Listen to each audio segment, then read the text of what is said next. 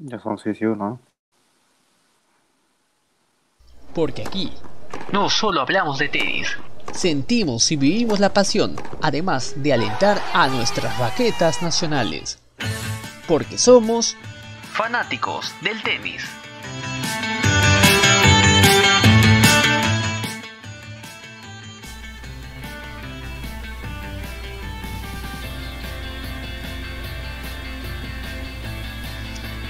¿Qué tal amigos? ¿Cómo están? Bienvenidos. Esto es una nueva edición de Fanáticos del Tenis, el podcast que vive la pasión del tenis y alienta a nuestros tenistas nacionales. Le damos la bienvenida. Muy eh, bienvenidos donde estén, donde estén escuchando. Eh, estamos aquí en una nueva edición y hoy tenemos mucho de qué hablar. Por supuesto, tendremos eh, además la participación de los tenistas peruanos que han tenido esta semana, que ha sido bastante provechosa. Y entre otras cosas más estaremos eh, comentando. Pero antes quiero saludar como siempre que nos acompaña Manuel Cabezas. ¿Qué tal Manuel? ¿Cómo estás? Bienvenido a Fanático del Tenis. ¿Qué tal Jelsin? ¿Cómo estás? Buenas noches. Eh, muchas gracias a todos. Espero que todos los fanáticos del tenis estén muy bien. Y bueno, sí, con muchas ganas de empezar este nuevo programa. Hay mucha variedad de noticias, tanto de lo que pasó en esta semana como lo que vendrá después ya en estas últimas semanas del año de torneos de tenis. Así es, por supuesto. Y como ven en pantalla, por eso empezamos eh, hablando acerca de nuestra primera raqueta nacional, eh, Juan Pablo Varillas, que esta semana disputó el, Challenger Dismining, torneo que otorga 80 puntos al campeón y además de ello se juega en carpeta, ¿no? Hablamos que esta superficie de carpeta es de una otra manera bastante compleja, ¿no? Para los tenistas, no solamente, bueno, no solamente Juan Pablo Varillas, ¿no? Como nuestra primera raqueta nacional, sino para los tenistas sudamericanos. Y bueno, lamentablemente como no fue, no fue muy bueno, para nada bueno, eh, perdió en primera ronda justamente, ah, como ven en pantallas, ¿no? Ante el Hernández Botic Group, ¿no? Perdió 6-0 y 6-1. Y con esto Juan Pablo Varilla sumó su sexta derrota, ¿verdad? Sí, corrígeme, Manuel, sexta derrota, ¿verdad? Sí, sexta, derrota. Sexta derrota consecutiva desde que eh, se inició la pandemia las repercusiones durante la semana fueron muchas, ¿no? Dijeron, pero ¿qué pasa con Juan Varillas? O solamente lo que hizo anteriormente fue solamente flor de un momento, ¿por qué no levanta? Hay muchas razones porque esta derrota, como si fue la gota que rebasó el vaso para este momento complicado para nuestra primera raqueta nacional. ¿Cuál es su percepción, eh, Manuel? Sí, mira, Jesse, pues primero refiriéndonos al partido, pues el, el lunes pues nos levantamos todos muy temprano, eh, sí, eso sí, más escépticos que de costumbre, pues sabíamos que era un partido complicado más que nada por la superficie, ¿no? La superficie, el carpe, ¿no? La alfombra. Una superficie muy rápida, eh, pique muy, muy rápido también y, jugándose pues en cancha cubierta.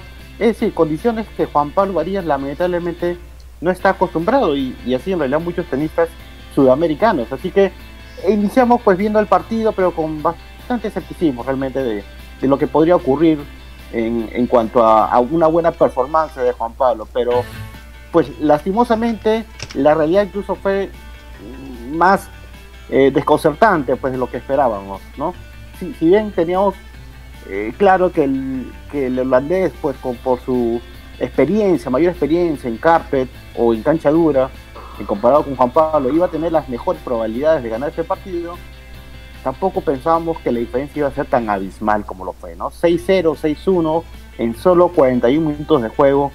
Mirando las cifras, las estadísticas, pues se vio una, clara superioridad del, holandés.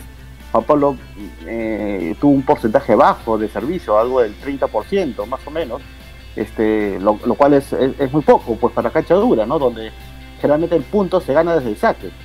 Y, y encima de eso no tuvo ningún ace, tuvo tres dobles faltas, es decir, eh, una situación muy complicada para Juan Pablo en el desarrollo del partido y una clara victoria del, holandés y que lamentablemente supuso pues un, duro, un duro golpe para Juan Pablo, pues el perder 0-6-1 es, es un golpe que duele, pero ok, más, más adelante vamos a seguir analizando este, eh, todo, toda esta gira europea pues de Juan Pablo. Sí, exactamente. El panorama ha sido bastante complicado. Ya como se están viendo sobre imágenes, eh, Juan Pablo Varillas disputó un partido que tuvo bastante. O sea, empezó de una, otra manera con eh, bastantes complicaciones, ¿no? Porque ya en menos de lo que se esperaba ya estaba ya ganando este, el, tenista neerlandés, ¿no?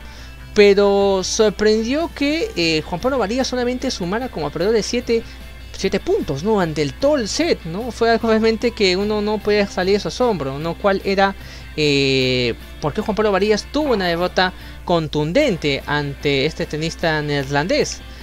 Pero más allá de, esto, eh, ¿cuál es la impresión que tienes de este partido? Juan Pablo Varías pudo hacer algo más, simplemente, bueno, fue porque no, no había no había otra posibilidad en el circuito. ¿Consideras que lo hizo Juan Pablo Varillas, o sea, como o sea, para ir a, o sea, como estrategia para ir a este Challenger fue positivo o consideras que quizás debió retirarse o quizás ve otra manera de poder eh, otra estrategia en este caso?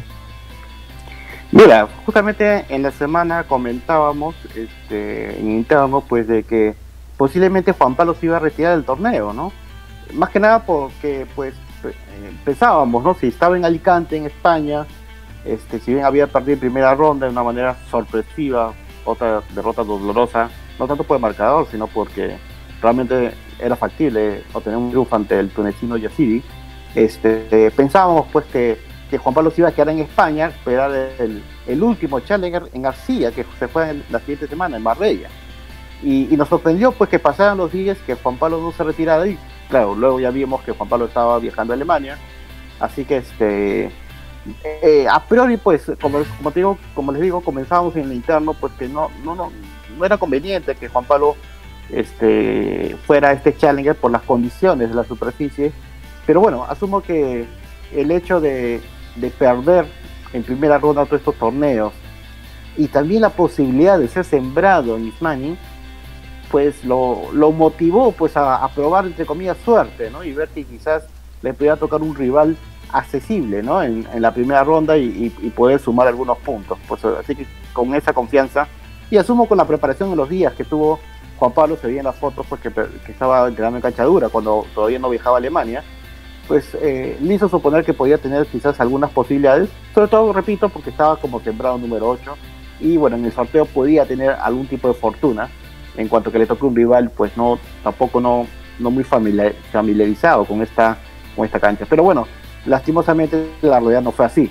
Y claramente eh, es una superficie bien complicada para los tenistas de esta región, ¿no? Este, ninguno pudo pasar la primera ronda. Eso sí, hicieron este, mayor pelea, pues, ¿no? Tanto eh, Federico Del Bonis como Juan Pablo Ficovich este, perdieron en tres sets su partido de primera ronda, ¿no? Ante, ante Del Bonis, ante el canadiense, el conocido canadiense de Schnur, que le ganó a Juan Pablo en, la primera ronda del, de la cual y Roland Garros y, Juan Pablo con el alemán Lenz.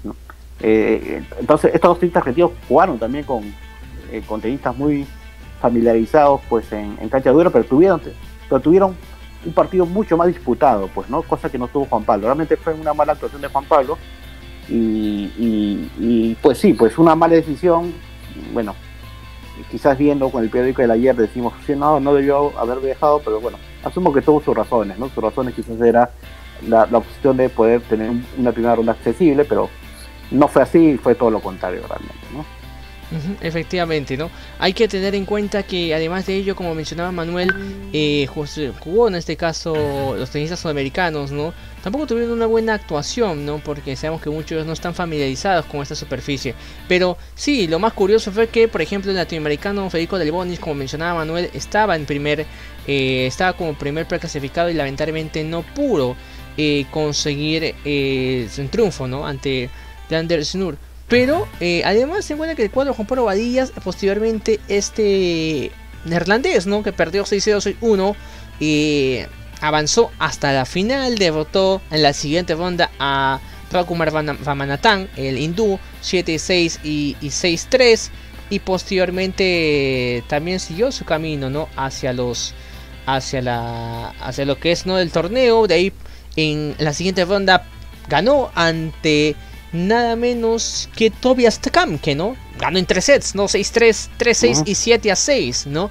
Y en semifinales se enfrentó a otro hindú, ¿no? Que fue nada menos que Gunawaran, ¿no? El, El hindú lo venció en 2 sets 7-6-6-1, llegando nada menos que a la final. O sea, no es.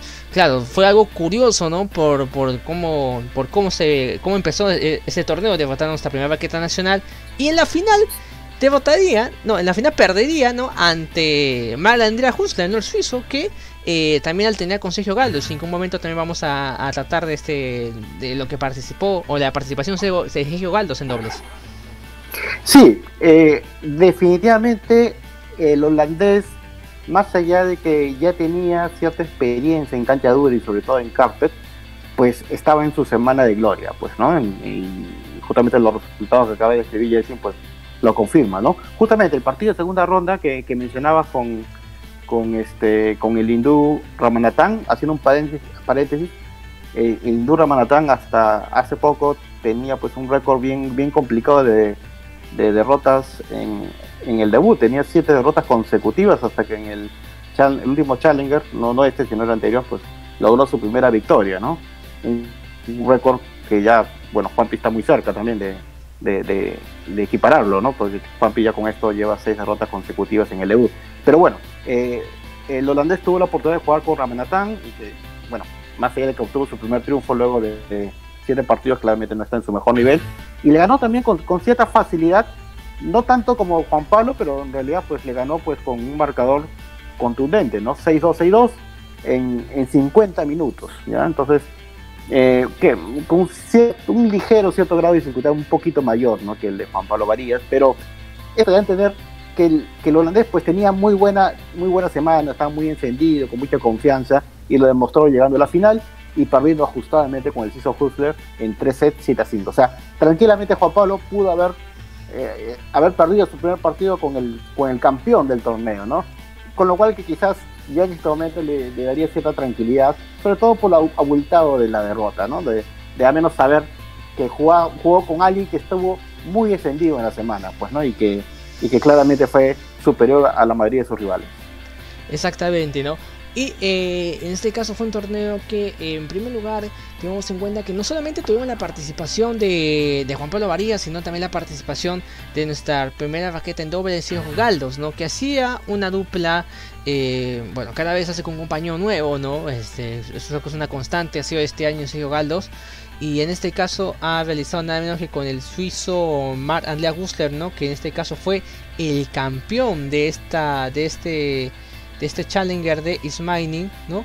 Pero eh, el primer partido lo ganaron efectivamente de manera muy, muy este, ajustada, ¿no? Muy ajustada y lo, lo ganaron a una dupla que en single, bueno, dos nombres, ¿no? Como que son eh, Blander Snur, ¿no? Y el, y el, y el germano, ¿no?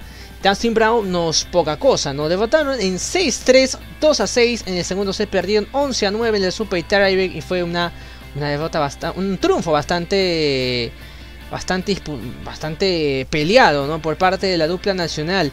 Pero tuvieron también posibilidades, estuvieron como, estuvieron abajo en el tercer, eh, en este caso en el mini tiebreak, estuvieron a punto de perder. Y, pero sacaron a reducir realmente la, la, fuerza, ¿no? Eh, que caracteriza, ¿no? En este caso a, a Sergio Galdos, ¿no? Y lo contagió a su, a su compañero suizo. ¿Cuáles son tus percepciones, Manuel, sobre este primer este triunfo en dobles? Sí, tuvimos oportunidad justamente también de, ver este partido, ¿no? Vía streaming, de la página del Challenger Tour. Eh, sí, pues como bien lo mencionas, este, en principio un partido muy disputado, ¿no? Este, el primer set claramente superior es la, la dupla de, de Galdós con Husler. En el segundo set se recuperó la, la dupla germano-canadiense y el, y el, último set, ¿no? que es el, entre comillas, tiebreak a 10 puntos, este, muy disputado, como bien mencionas, anduvieron con un quiebre en contra, un mini quiebre en contra, pero felizmente se pudieron recuperar a mitad del, de este tercer set, de este mini de este eh, tiebreak, super tiebreak, y, y, y, remontaron y ganaron pues muy, muy ajustadamente, y, bueno, y era el primer triunfo de, de Sergio en esta en esta gira europea después de, tres derrotas que, tuvo consecutivas. ¿no? También él no la estaba pasando muy bien en esta gira europea y, consiguió realmente un buen triunfo, sobre todo porque era una, eran dos tenistas pues, con experiencia, ¿no? ambos, este, Snur y, Brown, tenistas bastante experimentados, ciclistas también. y bueno, y, nos, dio, nos dio gusto pues que, pudiese ganar, este, este, tener este primer triunfo eh, Carlos Alós y bueno, y de ahí pues ya este, jugaron en la segunda ronda, ¿no? Con, con la dupla del alemán Begemann y, y el holandés Pell, ¿no? Y, también tuvimos oportunidad de ver este partido y, y, bueno, si bien tuvo, fue disputado el partido también, este, eh, fallaron pues en, el, en el tiebreak final, pues se fueron hasta el tercer set y las, lastimosamente pues este, perdieron pues en, en este último tiebreak, al final empezó a fallar, Sergio Galdós empezó a fallar, sí, continuamente, este, algunos tiros, ¿no? Los, los dejaba muy cortos, etcétera, ¿no? Así es, así es. Por supuesto, fue un partido donde inclusive tuvieron sus posibilidades, se le vio en este caso a inclusive al, a Sergio Galdos que pudo, pudo mantener su servicio, pero esas en los últimos, eh, más que todo en el tercer, en el super tiebreak, ¿no?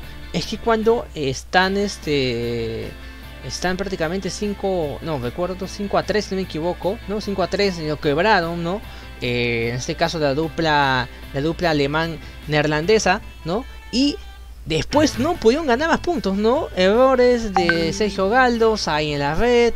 Eh, el, primer el primer servicio del suizo como que ya empezó a fallar y como que un poco se empezaron a contagiar entre ambos, ¿no? Cierta presión, ¿no? Que lamentablemente al final terminó siendo muy determinante para que eh, esta dupla pueda lamentablemente quedarse en segunda ronda y no clasificar a la instancia siguiente. Pero creo que de todas maneras nos ha dejado una buena impresión.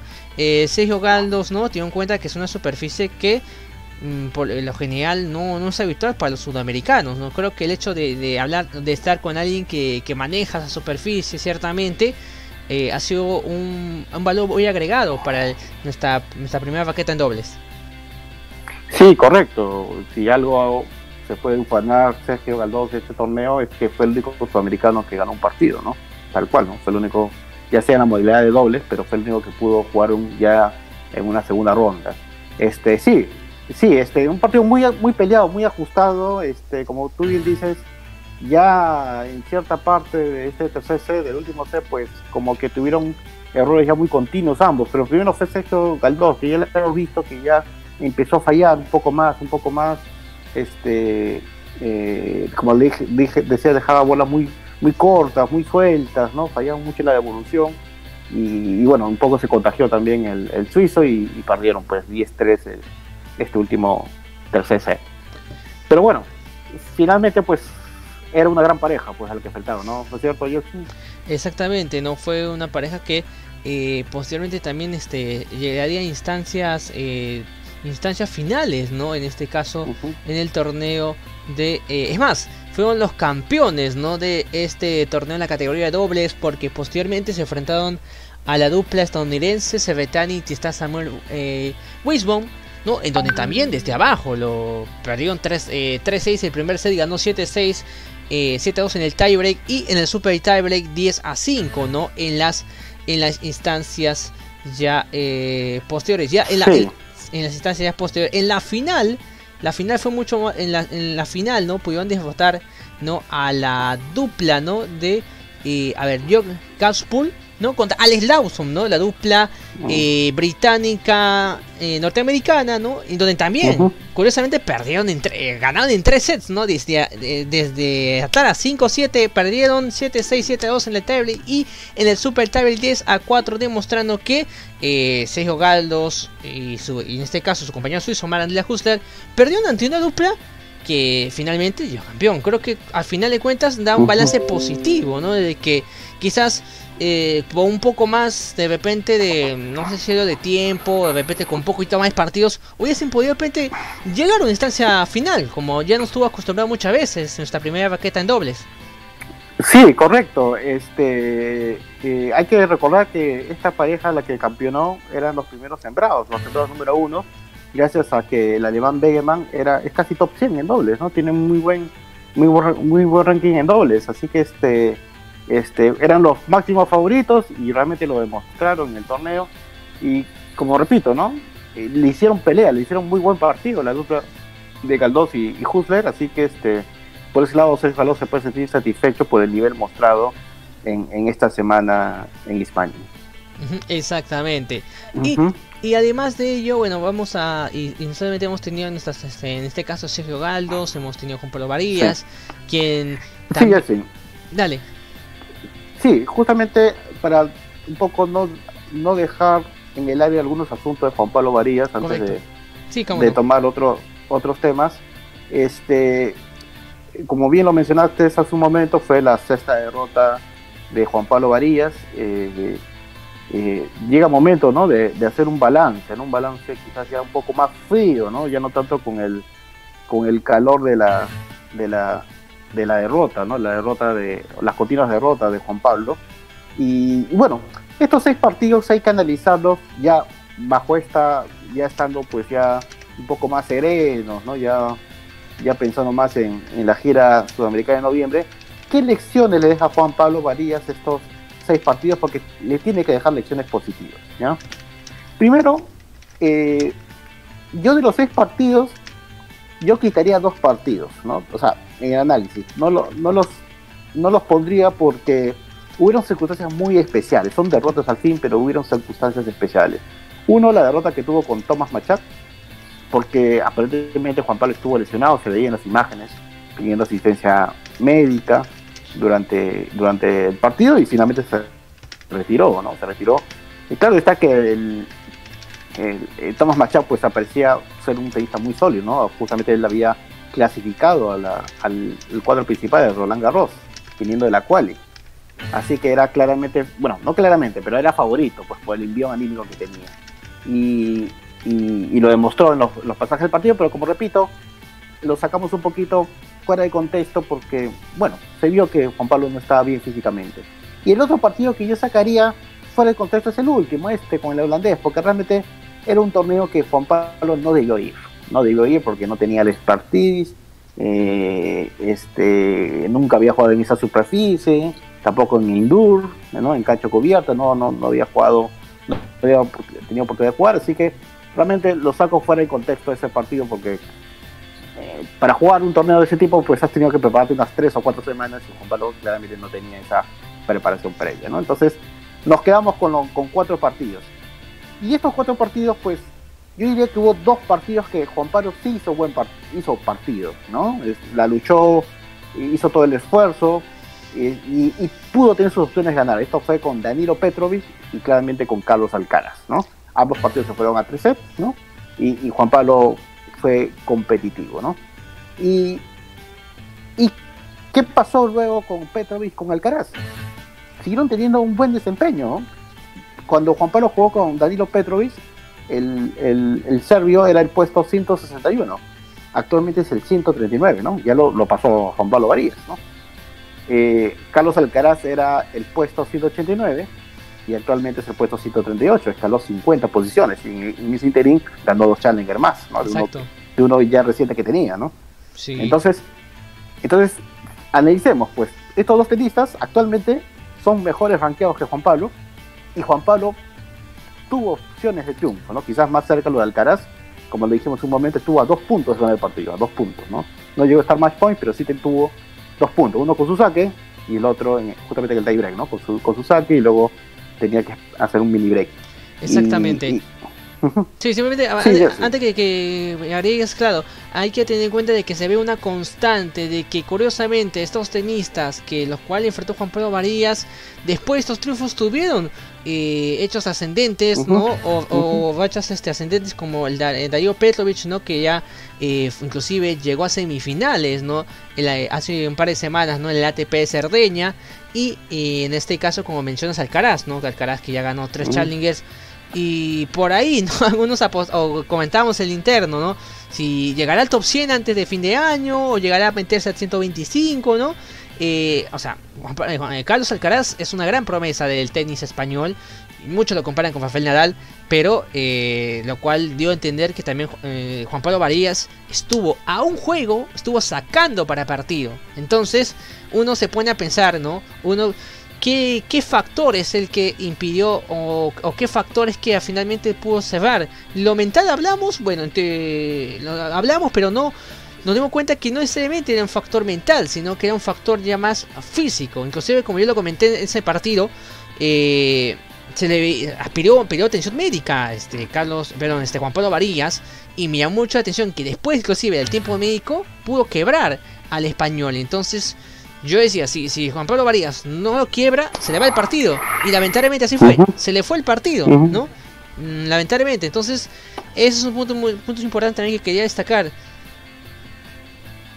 Sí, correcto, Jesse, ¿no? Y, un poco para complementar este análisis, eh, efectivamente, ¿no? Estos, estos dos tenistas, eh, Alcaraz y Petrovic, eran finalmente tenistas con, en ascenso, pues, ¿no? Que y lo comprueba justamente este, este gran salto que dio en el ranking y, y ahora están en un, muy mejor ranking que, que Juan Pablo Varillas, ¿no?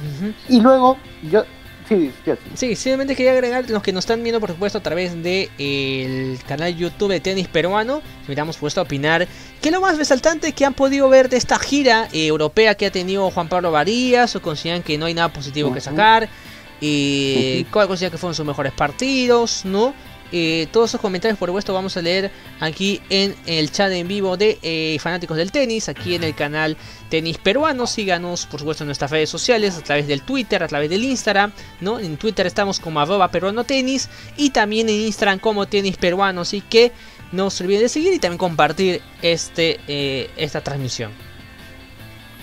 Sí, Jesse, y un poco para terminar este, este análisis, yo decía, pues separemos algunos partidos y justamente el, los dos partidos, pues que, sí, Juan Pablo este, no los debió perder, no lo, realmente no los debió perder, fue contra el canadiense Snur y contra el tunecino Yassiri, ¿no?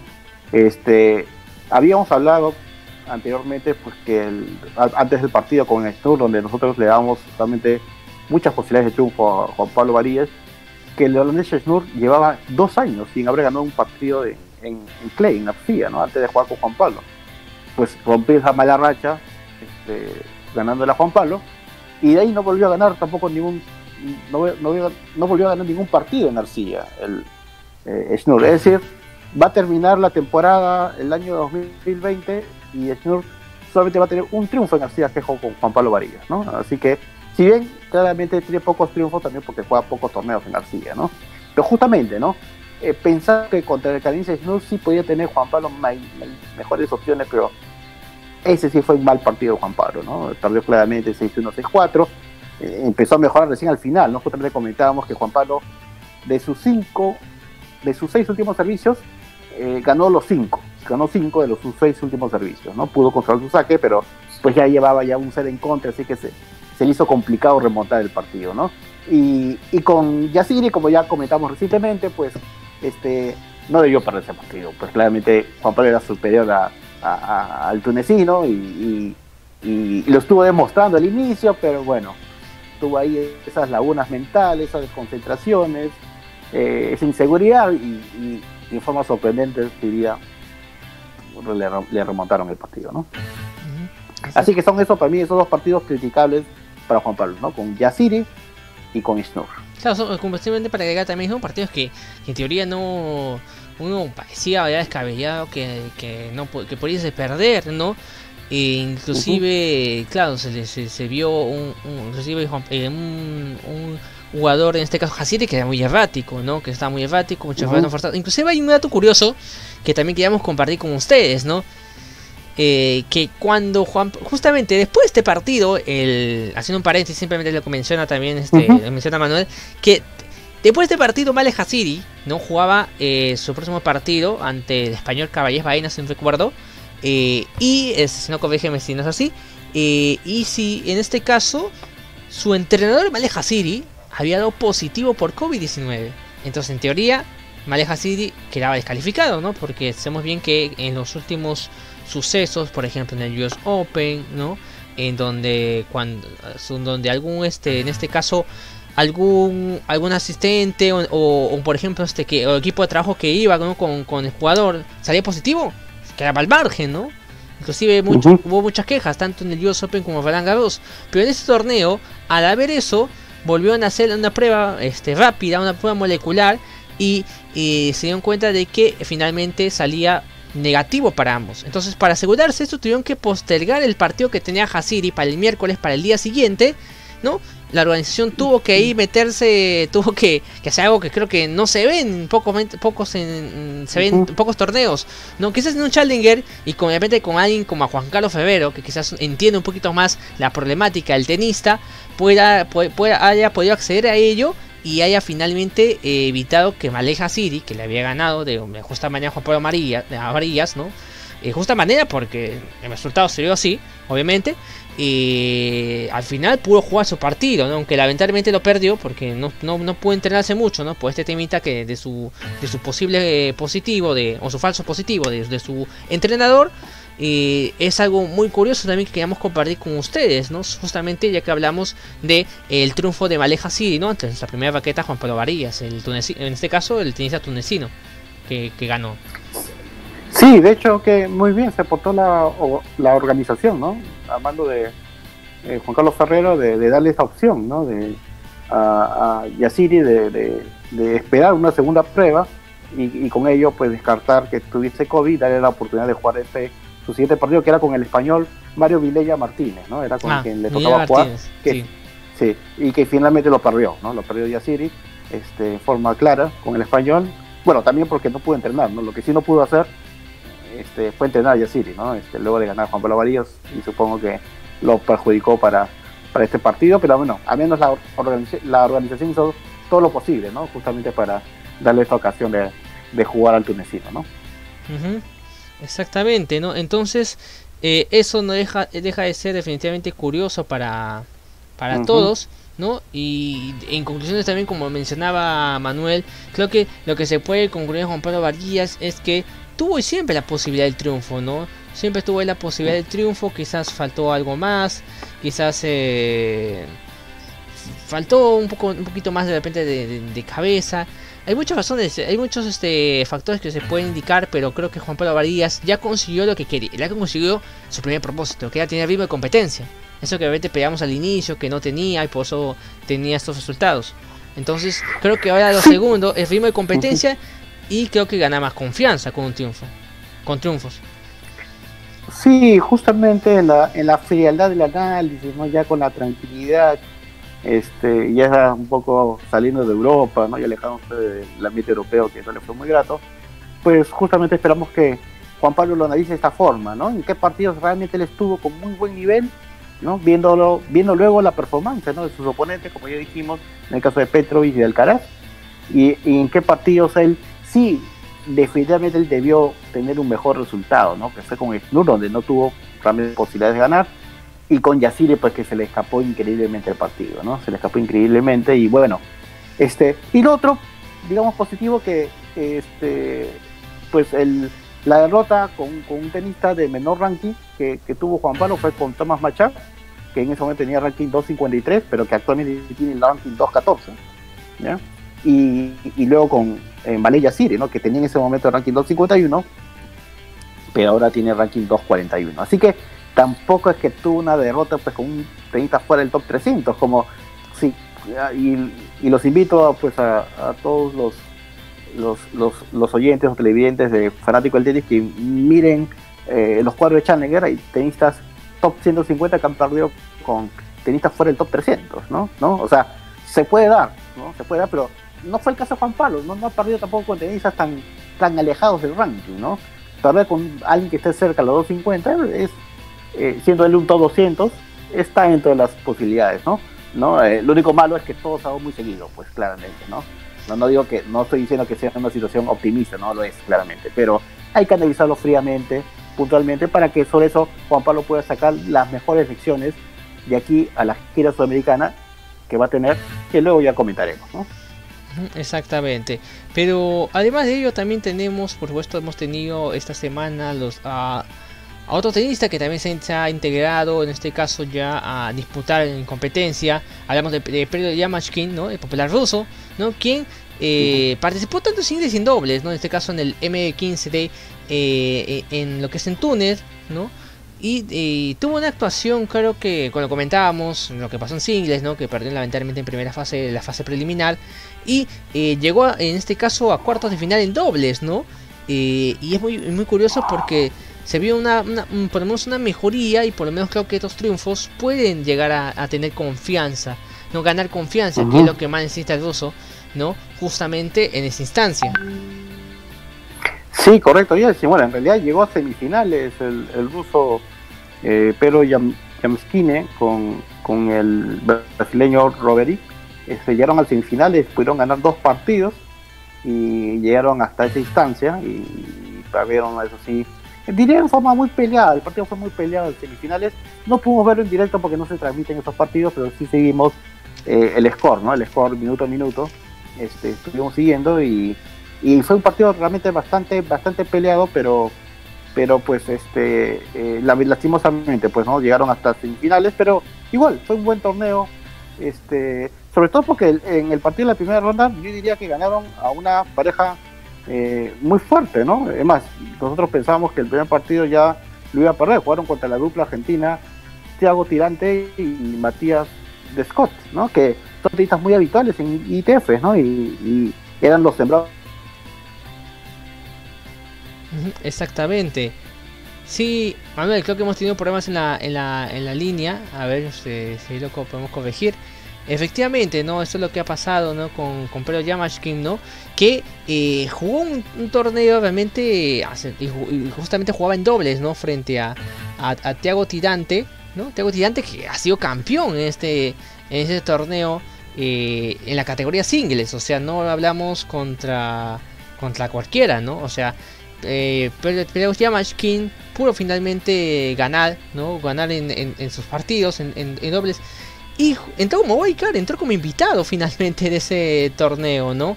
Y llegó a, las, eh, a los cuartos de final. Dejó una buena impresión, creo, este, en este caso el, popular ruso. Y eh, esperamos que efectivamente en la siguiente, en el siguiente, la siguiente parada que pueda tener el popular ruso Yamashkin pueda afianzar ese tenis, ¿no? Todos hemos sido testigos, ¿no? Que eh, en este caso el popular ruso ha dado buenos partidos, ha eh, peleado tres veces ante Bastián Maya a inicios de este, este año, ¿no? En, los M25. Y el año pasado también creo que fuimos, testigos, ¿no? De ese partido que le hizo al colombiano Alejandro González, ¿no? Que perdió eh, finalmente en tres sets. Y no tanto por un tema físico, sino por un tema de agotamiento, ¿no? Entonces es eh, porque no está acostumbrado a, este ritmo, ¿no? De jugar eh, tres sets, pero de todas maneras se destacan aspectos positivos, ¿no? Acerca de, Pedro Yamachkin. Ahora sí, Manuel, ¿nos escuchas? Sí, sí, sí. Venías comentando. Sí, sí, venía comentando pues que en primera ronda le ganaron esta pareja pues Argentina, ¿no? A, la dupla tirante con Tescott y, y al lado del, buen nivel que tenían estos dos tenistas argentinos, ¿no? Y, y claramente Diego Tirante ganó el torneo, el torneo en singles, así que muy, buen torneo pues el del ruso con, su pareja en aquel entonces y, bueno eh, qué bueno que eh, haya tenido esos dos primeros triunfos creo que hay, hay problemas en, la línea eh, estimado Manuel. Por supuesto, todos los que nos están viendo, por supuesto, también esperamos que comenten cuáles han sido sus impresiones acerca de esta de esta gira europea que ha este, terminado Juan Pablo Varillas. Eh, como saben, ya la semana que viene no va a estar ya en, Marbella, ¿no? Ya salió en sus redes sociales ya hace un par de, hace un par de días indicando que va a disputar solamente los dos torneos de la gira sudamericana, ¿no? Tanto son eh, Guayaquil como el Challenger de Lima, ¿no? ¿Qué conclusiones tienen? Juan Pablo va a mejorar o consideran que ya tocó techo. Todas sus opiniones son válidas, pero claro, opiniones también que puedan ser constructivas, ¿no? O sea, eso también es muy importante. Manuel, así nos escuchas. Sí, te escucho yo. Sí, ahora sí, nos, venías comentando. Sí, sí, solamente remarcar pues el, buen torneo de, que tuvo este el ruso Yamaskine y ojalá pues que siga continuando la gira ITF, ¿no? En Europa.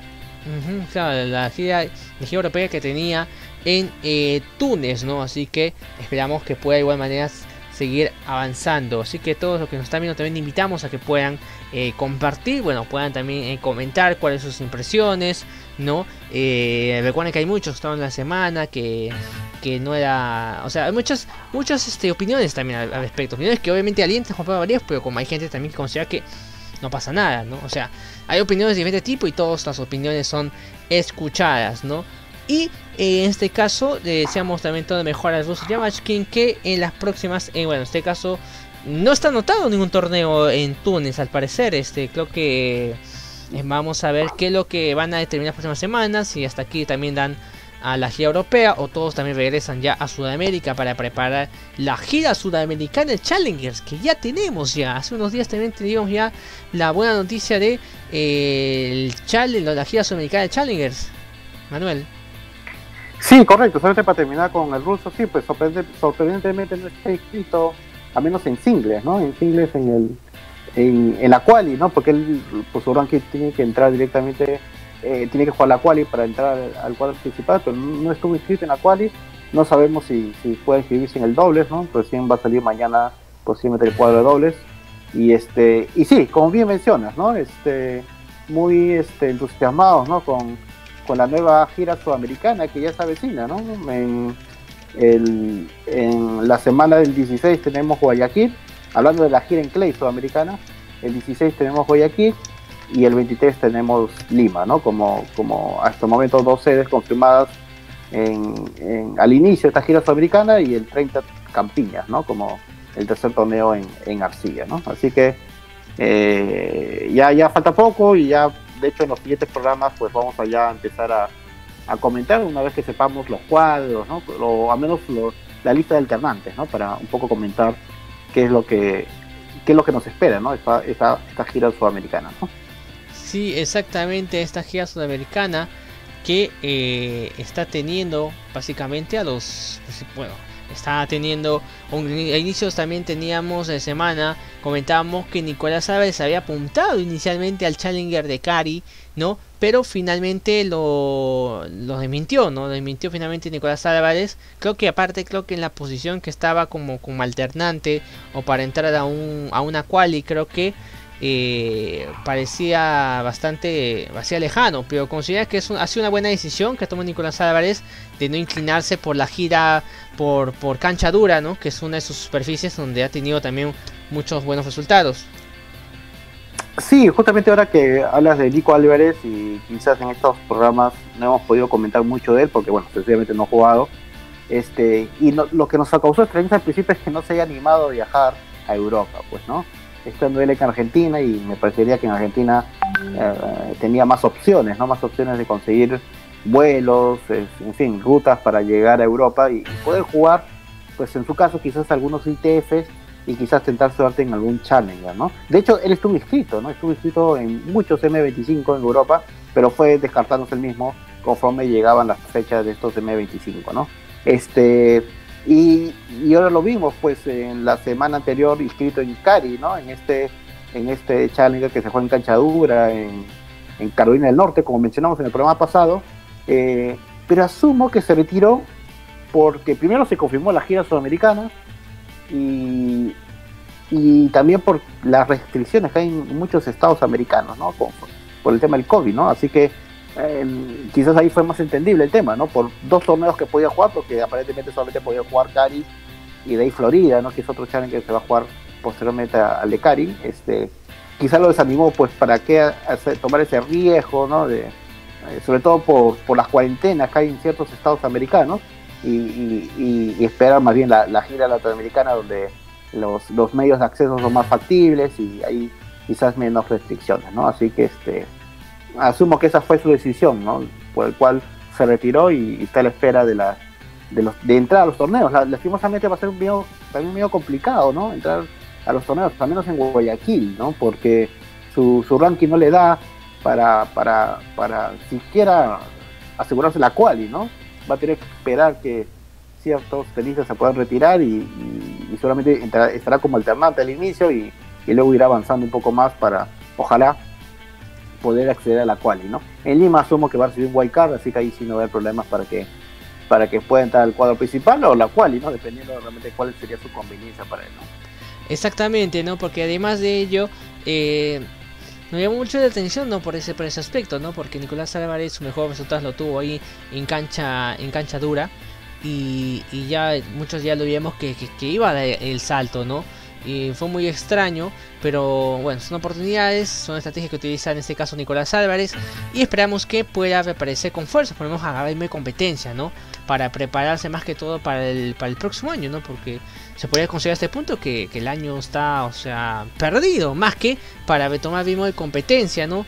Y para que Nicolás Álvarez también pueda superarse a sí mismo. Recordemos que la gira sudamericana hasta Santo Domingo estaba yendo muy bien, ¿no? Hizo estaba llegó a cuarto de final Campiñas no junto con Juan Pablo Varillas que ganó ese mismo torneo eh, siendo campeón. Pero fue curioso porque pudo lograr algo que no veíamos hace tiempo. Creo que en programas atrás no recuerdo si lo comenté pero que eh, estén, dos peruanos en cuartos de final de un Challenger algo que no veíamos hace buen tiempo atrás. Creo que en la época de Miranda con Lucho Horno no veíamos un precedente así. Entonces eh, es más, Nicolás Álvarez pierde ante el finalista, ¿no? Que, que derrota a Juan Pablo Varillas, ¿no? Juan Pablo Fikovic, ¿no? Eh, entonces, demostró que Nico Álvarez, al pesar, o por lo menos que, que nacía, puede dar pelea, ¿no? Creo que nos cayó literalmente, a mí realmente me sorprendió, porque no es que no tuvimos esperanza, pero quizás eh, veamos con menos posibilidades en Nicolás Álvarez en, en, en Arcilla, ¿no? Ese es el, tema, ¿no? Pero nos sorprendió gratamente y también que en el siguiente torneo en Santo Domingo, ¿no? Eh, después de jugar un excelente primer set, ¿no? Ante Velote, si no me equivoco, en argentino, si no me recuerdo. Sí. ¿No? Eh, finalmente perdió una molestia, algo que, realmente no. Ah, con Colarini. Con Colarini. Ah, pero con Colarini, ¿no? Perdió de, un partido muy, muy, atípico, ¿no? Que parecía que lo ganaba y después, mm, bueno, no pudo lamentablemente levantar más, ¿no? Esperamos que Nico Álvarez pueda dejar eso atrás y finalmente eh, dar el, el, despegue, ¿no? Confiamos todo eso y acá desde Fanático del Tenis igual vamos a eh, seguir ¿no? a Nicolás Álvarez, nuestra segunda raqueta nacional.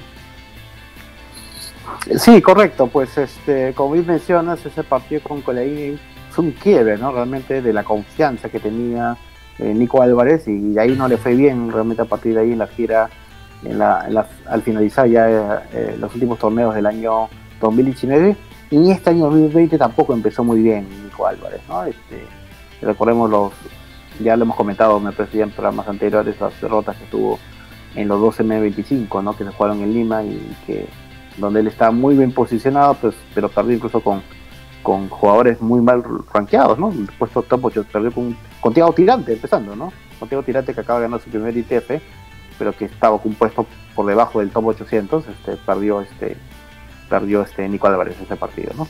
Exactamente, ¿no? Y además de ello, en el Challenger de Lima, que es, bueno, primero Guayaquil, ¿no? Que ya se confirmó que ya se va, posiblemente creo que la siguiente semana o la que viene ya se va, pues vamos a tener la lista, ¿no? En este caso de quienes van a participar en el torneo. Y también de igual manera el Challenger de Lima, ¿no? Eh, en este caso sabemos que muchas este, tenistas nacionales, quizás por ahí comentábamos, también eh, comentábamos durante la semana que sería bueno, de repente se pueda realizar un, convenio, ¿no? O se pueda llegar a algo de repente eh, con así, te podría decir un convenio entre los challengers de Guayaquil y Lima, ¿no? Para que puedan, este, por el tema de los Wildcards, ¿no? un año estuvimos, ¿no? Si fuimos testigos de eso, ¿no? Eh, ¿Considera que eso también se debería dar? ¿Sería bueno? ¿Sería positivo para nuestros tenistas nacionales? ¿De qué manera, o, bajo la misma fórmula se podría eh, sugerir, ¿no? Eh, ante, la organización. Sí, este, bueno, a ver, este, el director del torneo de Lima, pues es Lucho Horna, y el director del torneo de Guayaquil es Andrés Gómez, ¿no? Dos, dos tenistas muy, muy conocidos, muy populares. Así que este, no sería mala idea, ¿no? Que puedan coordinar y quizás eh, darse ese chance, ¿no? Porque sería beneficioso para ambas partes, porque permitiría que tenistas que ya están pues con, muy, buena posición en el ranking, tanto ya sea peruanos o ecuatorianos, puedan tener la oportunidad de jugar estos torneos grandes, ¿no? ¿Por qué? Eh, ¿Qué pasa si, eh, cuál sería el beneficio? Pues le das la oportunidad de tener dos torneos, es decir, tener continuidad a estos, a estos tenistas que pueden ser prometedores en, en, ambos países.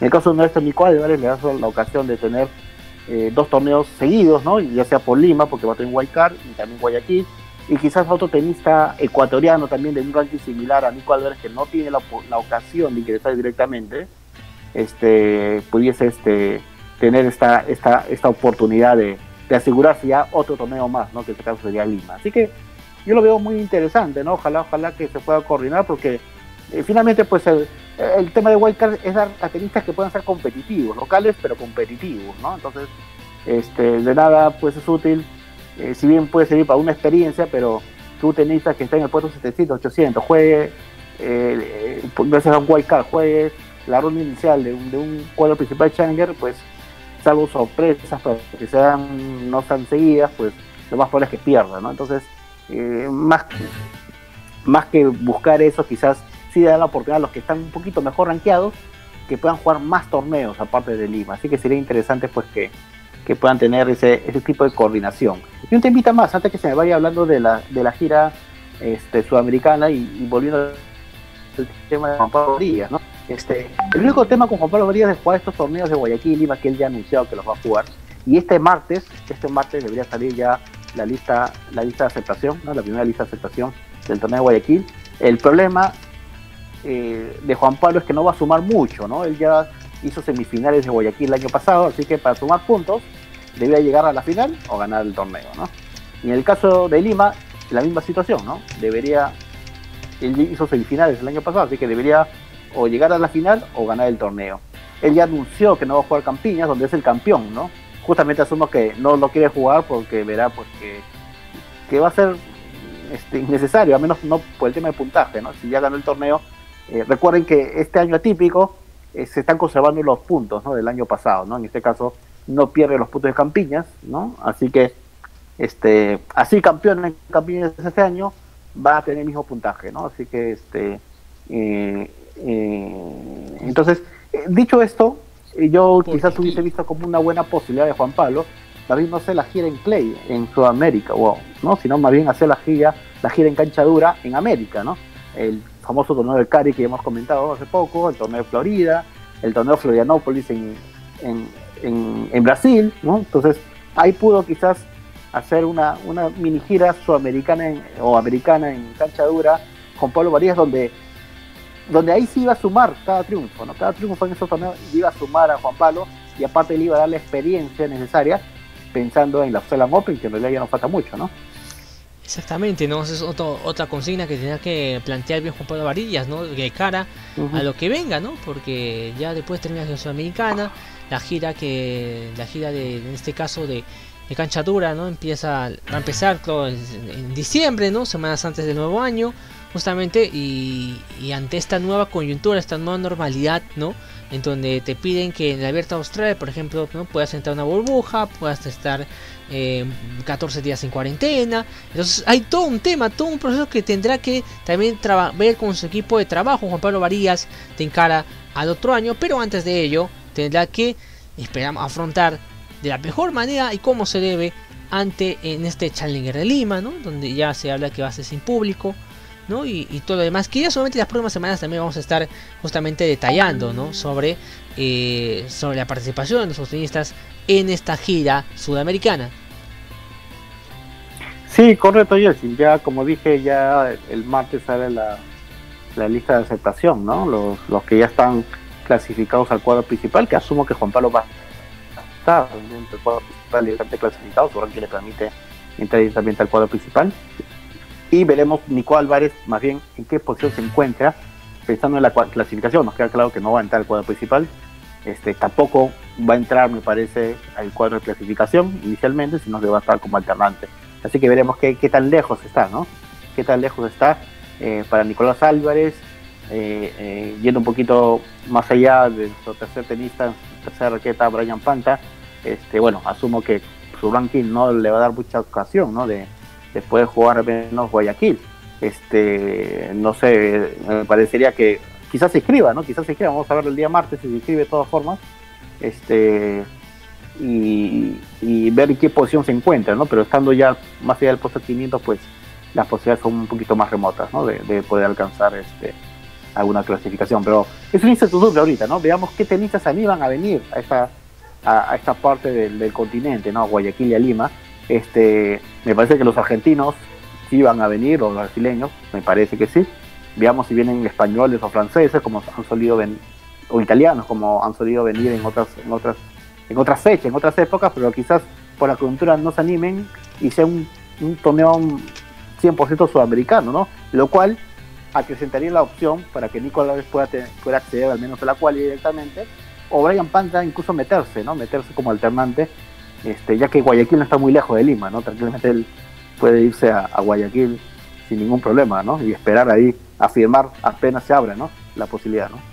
Sí, como ya pasó una vez, porque bueno, si me es cierto hay una diferencia grande, pero en México también pasó algo similar, ¿no? México eh, también tuvo que, que con lo justo entró y pudo inscribirse en México y en Montevideo también, claro, también pasó sí, eso. Viajó, viajó un día antes, tal cual, ¿no? Y, llegó a la justa para inscribirse y este y Guayaquil está bien cerca, ¿no? Así que y él, bueno, va a empate Pirano, ¿no?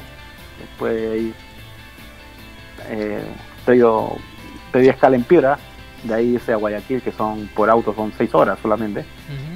Exactamente. De Guayaquil, así que este, yo, he hecho esta ruta ahí rápida, este, así que puede estar ahí la expectativa, ¿no? Así es, por supuesto.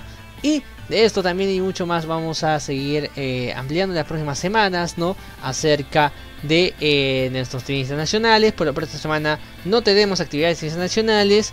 Eh, sabemos que muchos de ellos van a ir en cara a, los, a, la gira de Challenge sudamericanos, ¿no? O algunos también que ya seguramente también tendrán actividad en otras en otras competencias pero bueno de esta manera estamos ya estamos terminando esta, esta parte y ya durante la semana vamos ampliando, por supuesto, a través de el, Facebook, perdón, a través del, Twitter, del Peruano y a través del Instagram también. Esperamos también que puedan este, comentarnos con ustedes, ¿no? Cuáles son sus percepciones de los artistas nacionales, ¿no? A raíz de este, de este, de este nuevo, ¿no? De este nuevo, de, de, esta nueva, nuevo programa el día de hoy. Pero Vamos a comentar un poco acerca también de lo que ha pasado en el circuito ATP, ¿no? Hemos tenido justamente hace unas horas lo que es Diego Schwartzman, quien ha sido el hombre de la semana por, por, por, nuestra parte, ¿no? Por lo que es este los, americanos. Cayó en la final, ¿no? Cayó en la final ante Alexander Zverev por un doble 6 a 2, ¿no? En un partido bastante extraño, en un partido donde Diego Schwartzman eh, fue muy errático, ¿no? No, no tuvo, tuvo muchos errores, muchos tuvo dobles faltas. Y, pero a pesar de ello, bueno, creo que la, sensación fue bastante positiva, ¿no? Teniendo en cuenta de encara a lo que él tiene que afrontar, que es el... Es más, se bajado el torneo de Viena, que empezaba ya sin unas horas, para preparar París, ¿no? Y sumar su... Eh, sumar en este caso más puntos para llegar al torneo Masters de esta temporada. ¿Cuál es tu percepción de, la participación de, Diego Schwarzman, ¿no? que es el principal, eh, la principal paqueta en el continente y actual top 10? Sí, que es muy buena semana del Peque Schwarzman, ¿no? Una, otra muy buena semana de él, ya, esta vez en cancha dura. Eh, eh, hoy sí fue claramente superior a Alexander Zverev, pero en las semifinales se jugó un gran partido Diego Schwarzman ante el canadiense Auger Aliassime. Este, fue un partido muy luchado de, de tres sets, este, pero qué, muy buena movilidad de, Diego Sherman. Salvando la distancia me hacía recordar, me hace recordar mucho a, Djokovic, ¿no? Me refiero a ese, ese físico que tiene de, llegar a bolas impensadas, de la recepción que tiene en posiciones incómodas, la evolución que tiene en posiciones incómodas. Diego Sherman, las buenas decisiones que toma, ¿no? Cuando tiene que defender una posición, pues como él eh, lanza un globo, ¿no? Para un poco eh, otra vez retrasar a su rival, en este caso canadiense. En fin, me, dejó muy, muy, grata impresión este, este partido de semifinales de Diego Sharman, tomando muy buenas decisiones, siendo muy versátil en su juego. Y, y, bueno, y él, Diego Sharman es una persona muy, quien, pues, quien, lo sigue es una persona muy futbolera, ¿no? Así como eh, justo de, declaraciones del post, post torneo, reconociendo claramente la superioridad de, de Sanes Veré, pero cuando se le pregunta por sus posibilidades de, entrar al máster, pues dice, sí, pues ya he sacado un par de puntos a los que te siguen, ¿no? Pues, hablando en temas muy futbolísticos, ¿no? Eh, están en la octava posición en la carrera de campeones, y sí, efectivamente se ha un poquito más de, del, que le sigue, que es el italiano Barretini, y, bueno, no va a jugar Viena porque en realidad este, eh, no le servía mucho porque él, él tuvo un buen torneo el año pasado, así que tenía que, llegar a la final o ganar el torneo para sumar más puntaje, así que por eso decidió retirarse de Viena y más bien enfocarse lleno en, en, París, donde justamente ahí se va a jugar sus opciones de entrar a las finales, ¿no? A las finales, al Nitro Final, y, ojalá que lo haga porque realmente se lo merece. Exactamente, ¿no? Y en la semana, en este caso, no estuvo primero ante Oscar Ote, ¿no? En donde también ganó de manera muy contundente. Ante Davidovich Fokina fue esos partidos, realmente fue muy extraño porque Diego Schwartzman sacaba para partido, ¿no? No, perdón, este, el, español sacaba para partido. Le había ganado 6-2 el español Davidovich Fokina y sacaba también 5-2 y sacaba para partido, ¿no? Curiosamente lo, lo quiebra y de ahí adelante. Eh, realmente Diego Sherman pudo levantar, ganó ese partido, ese set en 7-6 en tiebreak. Y finalmente el siguiente, el siguiente set también lo ganó, ¿no? Se ganó 6-2. Entonces se demuestra que, bueno, Diego Sherman está a la altura eh, de, bueno, ¿no? O literal, ¿no? Pueden decir por, por el tema de su de, de, su, de, estatura, pero está a la altura porque ha demostrado que podemos puede pelear ahí, en este caso para, para el top 10, pero sí para tenistas que están mejor vaqueos que en él, si lo llaman que tendrá que trabajar mucho para poder eh, quedarse en el top 10, porque la lucha también, los que vienen de abajo, no va a ser fácil, ¿no? va, a ser una, va a ser una lucha eh, que, va a ser así, de, semana a semana, por lo menos en lo que queda de este 2020. Sí, correcto. Haciendo un poquito de números este, sobre las posibilidades de Diego Sharman de acceder a, la, a, las finales ¿no? del ATP. Este, como mencioné, quien lo sigue es eh, Matteo Berrettini, ¿no? el italiano, en el puesto 9. Pero bueno, Berrettini no va a jugar bien tampoco, así que este, en esto no, no, no, no va a poder acumular puntos Berrettini. Va a tener que esperar a el, el Master de París-Bercy. Eh, luego le sigue Monfils ¿no? en el puesto 10 eh, Monfils en realidad eh, ganando el torneo de bien el ATP 500 pues tendría opciones, ¿no? opciones de acercarse todavía a Diego Jordan, pero tendría que ganar el torneo, ¿no? Así que está, está bastante alejado Monfils y, otro que está pugnando es Shapovalov, que ganando el torneo empataría a Diego Sharma, ¿no? Si, ganara el torneo, ¿no? Así que diría que son sus tres cercanos perseguidores. Eh, pero bueno, finalmente por los números que acabo de mencionar, eh, pues eh, Diego Llamas va a llegar a, al, a París Bercy, ¿no? al, Master 1000, el último Master 1000 del año, todavía teniendo la posición 8 y solamente ahí va a definir este, sus opciones de, ingresar al Master. Exactamente, así que de hecho que estar atento y la posibilidad de que Diego Schwarzman pueda luchar, ¿no? Ahí en los, este, luchar para llegar a al, torneo Masters, ¿no? En este caso, pero además eh, en el top 10, ¿no? Cosa que no viene de Juan Martín del Potro, creo que eh, también recordamos mucho en lo personal, también creo que también a David Albandián, ¿no? Que, que, era un guerrero y que siempre en los torneos Masters, ¿no? Eh, tuvo bastante... Y que ganó, que claro, ganó Federer. Claro, ¿no? Ganó, un torneo a Federer, un torneo Master, ¿no? Claro, y que también le ganó al, actualmente al Big Three, ¿no? A, a Roger, a Rafa y a, Djokovic, ¿no? eh, tenistas que son pocos, ¿no? Contados, ¿no? En el circuito que, que están vigentes que, hayan podido hacer eso, ¿no? Entonces, creo que ha sido muy, muy, muy valorable lo que ha hecho David Lamandian.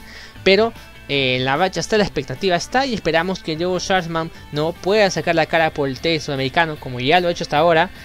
Y tenemos Diego Girón, Diego, Diego ya nos este, escribió, ¿qué tal? Diego, gracias por, por seguirnos. Hola amigos, buen programa, recién me engancho, genial. Aguante P, que nos comenta Diego, que ya eh, nos ha podido acompañar ya por, motivos laborales. Esperamos que en las próximas semanas nos puedas acompañar. Y eh, un fuerte abrazo a distancia y saludos, eh, Diego. Saludos, Diego. Sí, ya pronto estarás por acá. Sí, así es, ¿no?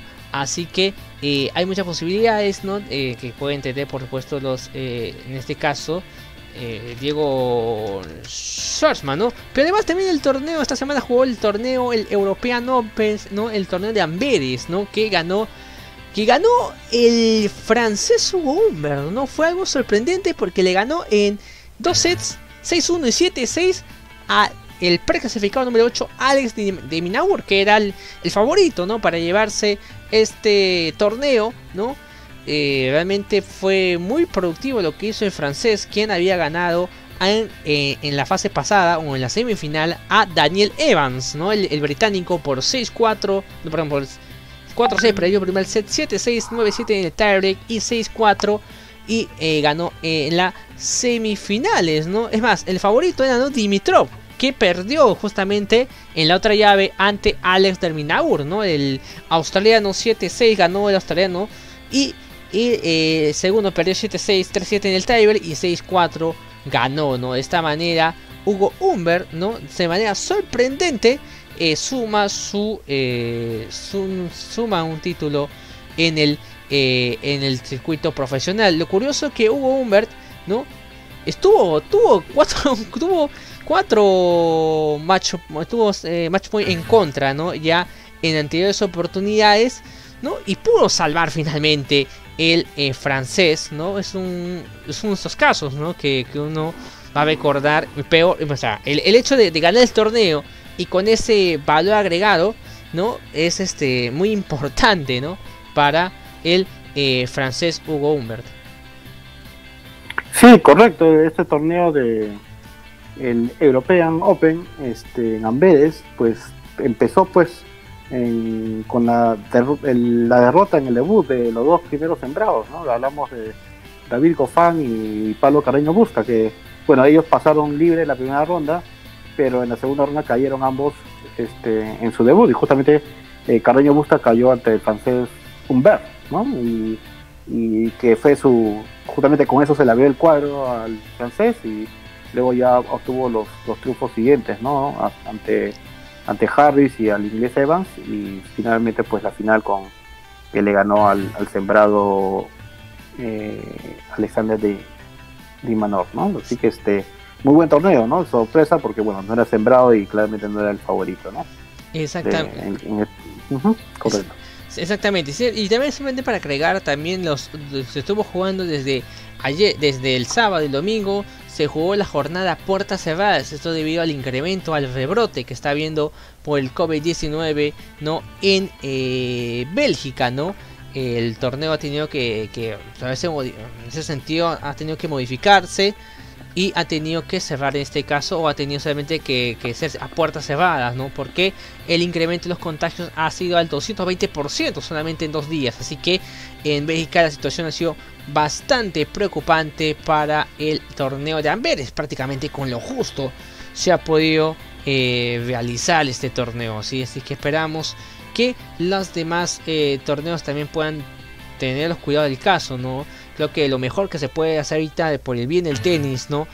Eh, y por el bien de, los fanáticos, ¿no? De los que, los que aman el tenis, ¿no? Es poder este, hacer las puertas cerradas, ¿no? Porque no hay garantías, lamentablemente, se ha demostrado en, esta, en estos tiempos, ¿no? Que eh, inclusive hasta en Europa, ¿no? Con todas las medidas está viendo rebrotes. Entonces acá en Sudamérica también esperamos que se pueda replicar el hecho de que se pueda dar a puertas cerradas. Sí, correcto. Un poco para complementar el francés, Hugo Humbert, este fue su segundo título. Él había ganado ya al inicio del año en Auckland, en cancha dura, su primer título, y este fue su segundo título, pues en claramente su mejor año ¿no? del francés. ¿no? Exactamente. Y de esta manera eh, estamos este, ya llegando a la parte final de eh, lo que es fanático del tenis en esta edición. Ya estamos en el séptimo episodio, así que ha sido muy grato compartir con ustedes, además los que se han enganchado con nosotros y los que están comentando vía el eh, vía lo que es el YouTube. Hay ciertos problemas técnicos ahí parece que tenemos, pero a pesar de ello agradecemos que nos puedan acompañar en, una bueno esta, esta oportunidad nuevamente, ¿no? Fanáticos del tenis. Eh, Manuel, ¿algo más que quieras agregar antes de terminar esta edición del día de hoy?